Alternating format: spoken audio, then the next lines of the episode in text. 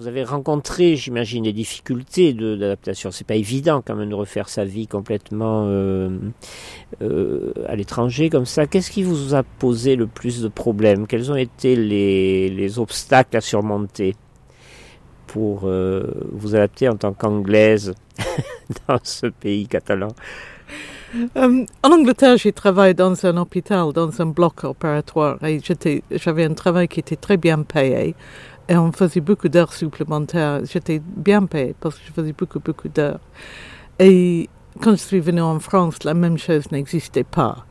Et donc, j'aurais pu peut-être faire, euh, euh, faire des stages et arriver au même niveau en France, mais c'était la langue qui m'a empêché. Je pas vraiment regretté ça terriblement parce que je me suis dit, bon, tant pis, je ferai autre chose.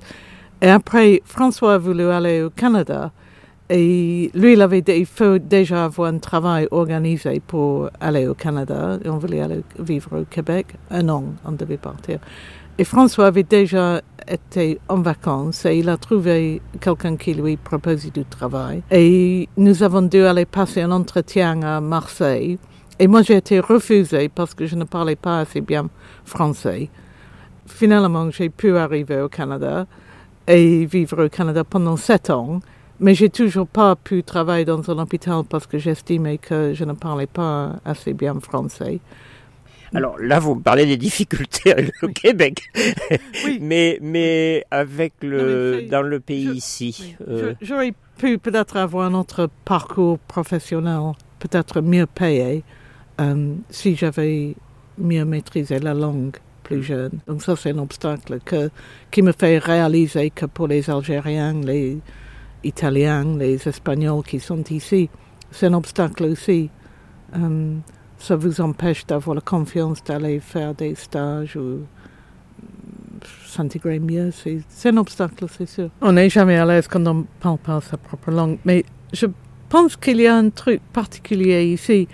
Comme les gens parlent, ils ont eu les grands-parents certainement qui parlent catalan et eux, ils parlent français. Par exemple, les grands-parents de mon mari parlaient catalan, mais ils ont interdit à leur fille de parler catalan et c'était interdit à l'école.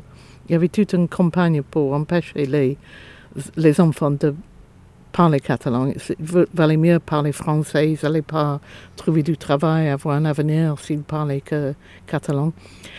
Les instituteurs étaient envoyés dans d'autres départements pour essayer de ne pas perpétuer les langues euh, régionales.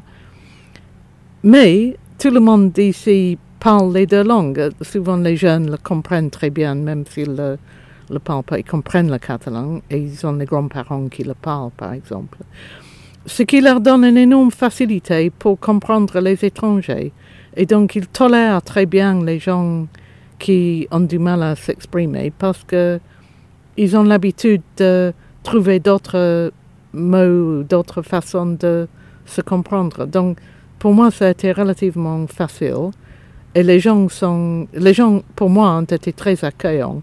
Mais tout le monde m'a dit que c'est aussi, quand tu appartiens à une famille, c'est complètement différent que si tu arrives de l'extérieur et les gens ont du mal à te cerner. S'ils peuvent dire, ah, ça c'est une telle et elle est avec une telle famille, ça passe beaucoup mieux. Et même, je dirais que les gens ont fait un grand effort pour être accueillants. Mais c'est vrai, après, il y a la différence. Excusez-moi, Suzy, vous voulez dire une famille d'ici? Oui.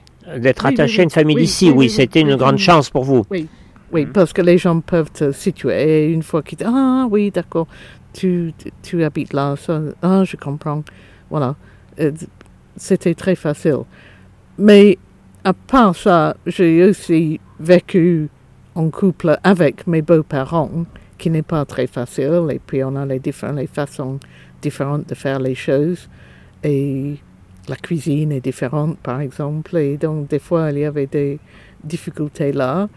Je pense qu'eux, m'ont plus apporté que moi, j'ai pu apporter avec la cuisine anglaise et la, la, façon de faire les choses. Mais de temps en temps, oui, il y avait des, certaines choses. vous vous sentez toujours anglaise euh, dans certains aspects de votre vie, euh, de manière de réagir, de penser de... Oui, parce que je le parle beaucoup, je le pense beaucoup, je lis en anglais, je regarde euh, Internet en anglais. Pour, pour moi, c'est un plaisir d'utiliser ma langue et je préfère lire en anglais. C'est beaucoup plus reposant pour moi. Je lis le journal et je regarde la télé tout le temps en anglais.